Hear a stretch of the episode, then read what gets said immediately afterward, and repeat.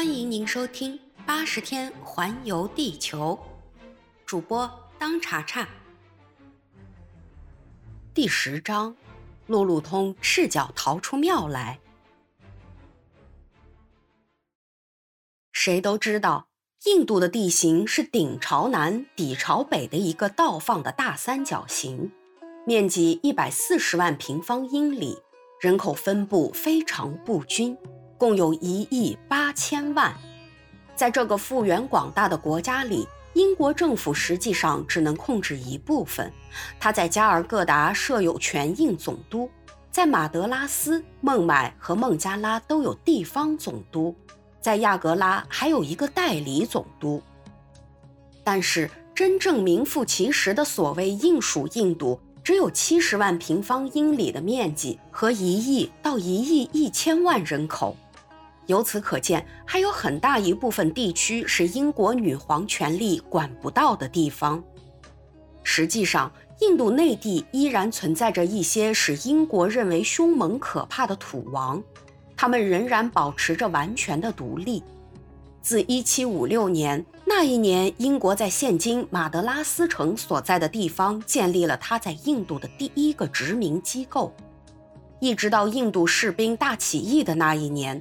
那人所共知的东印度公司曾经专横一时，他逐步吞并了很多省，名义上是用分期付款的地价券从土王手里买来的，其实这些地价券很少兑现，甚至根本就不兑现。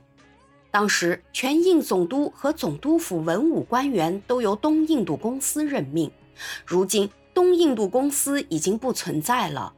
英属印度已经改为直属英皇管辖。如今，印度的面貌、风俗和种族争执也在日益改变。从前，在印度旅行只靠那些古老的办法，例如步行、骑马、坐双轮车或独轮车、坐轿子、用人驮、马车等等。如今，在恒河与印度河上有快速轮船航行，又有一条大铁路横贯整个印度。并且沿途还有支线，只用三天就可以从孟买到加尔各答。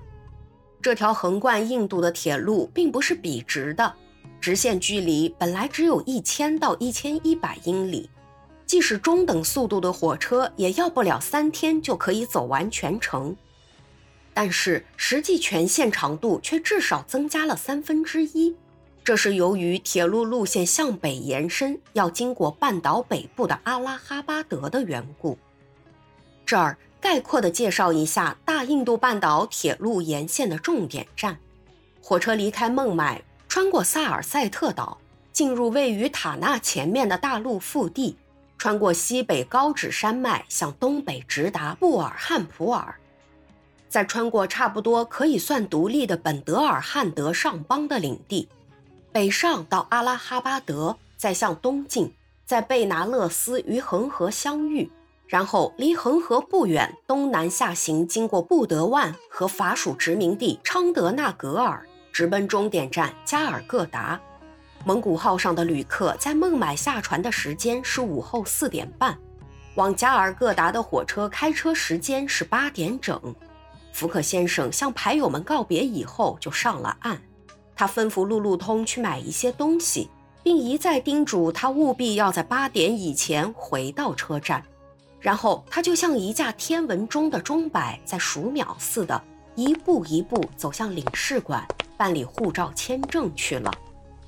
虽然孟买风光美丽，景色新奇，但不论是宏伟的市政厅也好，漂亮的图书馆也好，城堡也好，船屋也好，棉花市场也好。百货商场也好，回教清真寺也好，犹太的教堂也好，亚美尼亚人的礼拜堂也好，以及在马勒巴山上的有两个多角宝塔的美丽的寺院也好，这一切福克先生连一眼也不想看。他既不去欣赏象山的名胜，也不去访问那些深藏在玉买湾东南的神秘地窖。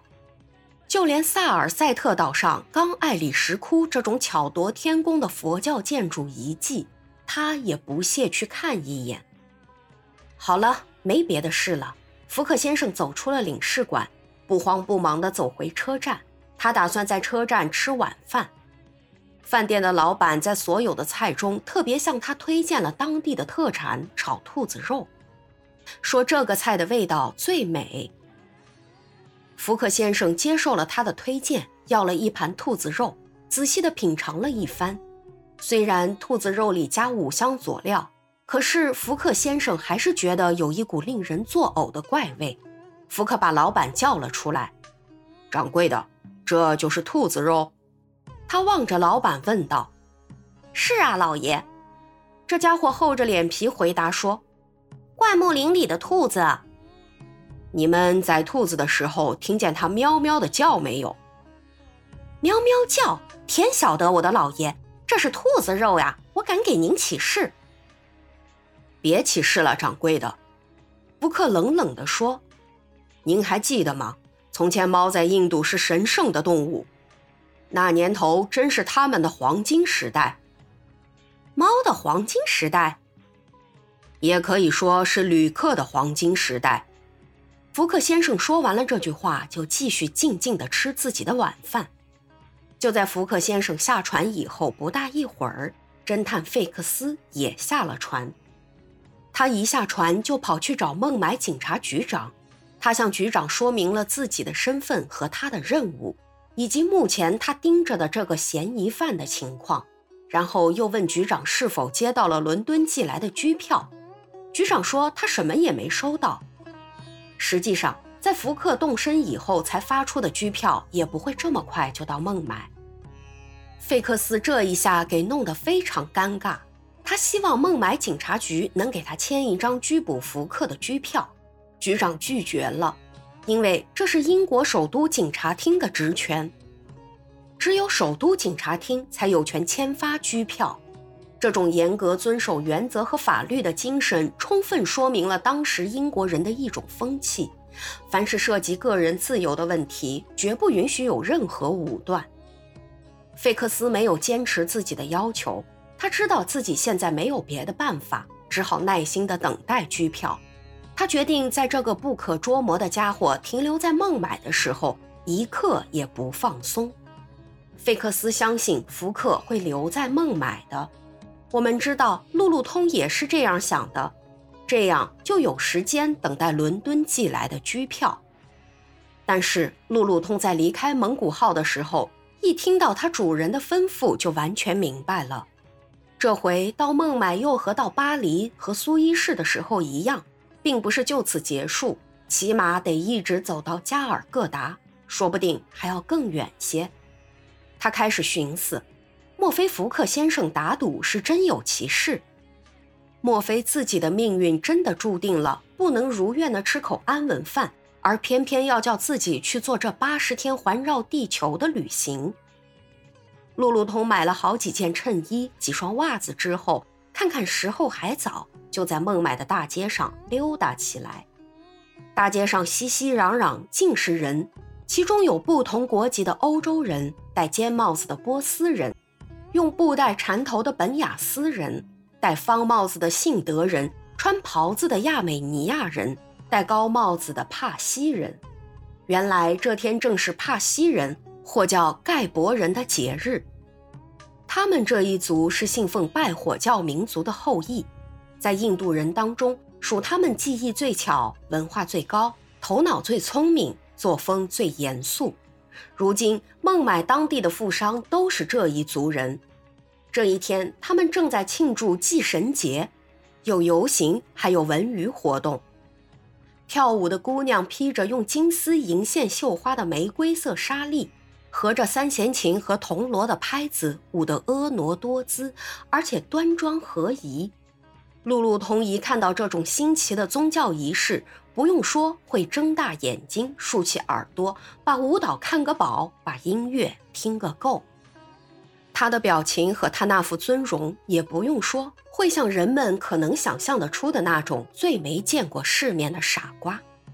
不幸的是，路路通的这种好奇心竟然失去了分寸，险些破坏了他主人这次旅行的计划。事实是这样的。路路通一路上看完了这场帕西人的节日仪式，就向车站走去。可是当他路过马勒巴山，看见那座美丽的寺院的时候，他突然心血来潮，想到里面去看看稀罕。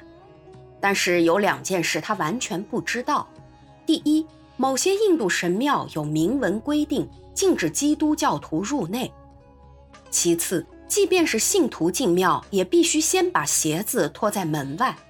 这儿应该说明，英国政府为了政策上的需要，很尊重并保护印度的宗教。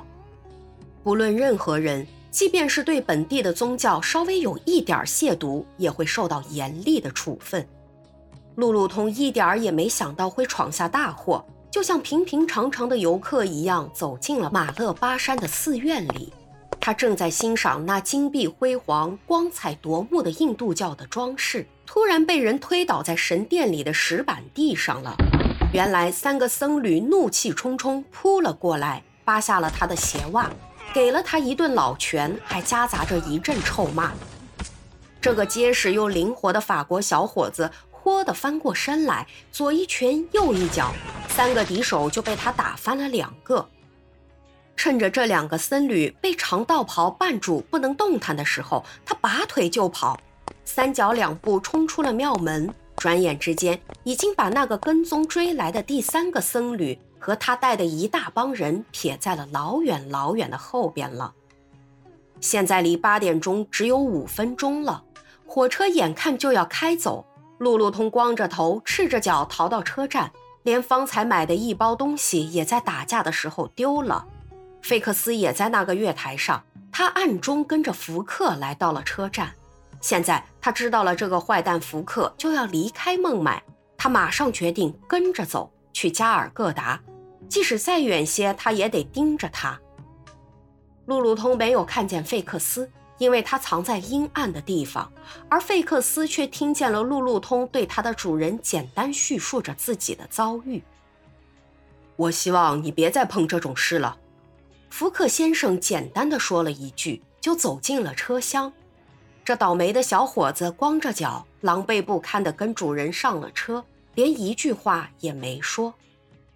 费克斯正要上另一节车厢的当，突然灵机一动，便马上改变了主意，决定不走了。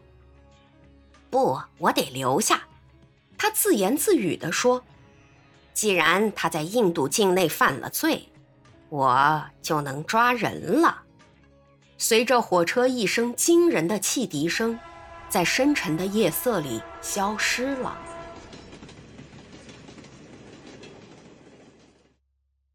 本集已播讲完毕，感谢您的收听。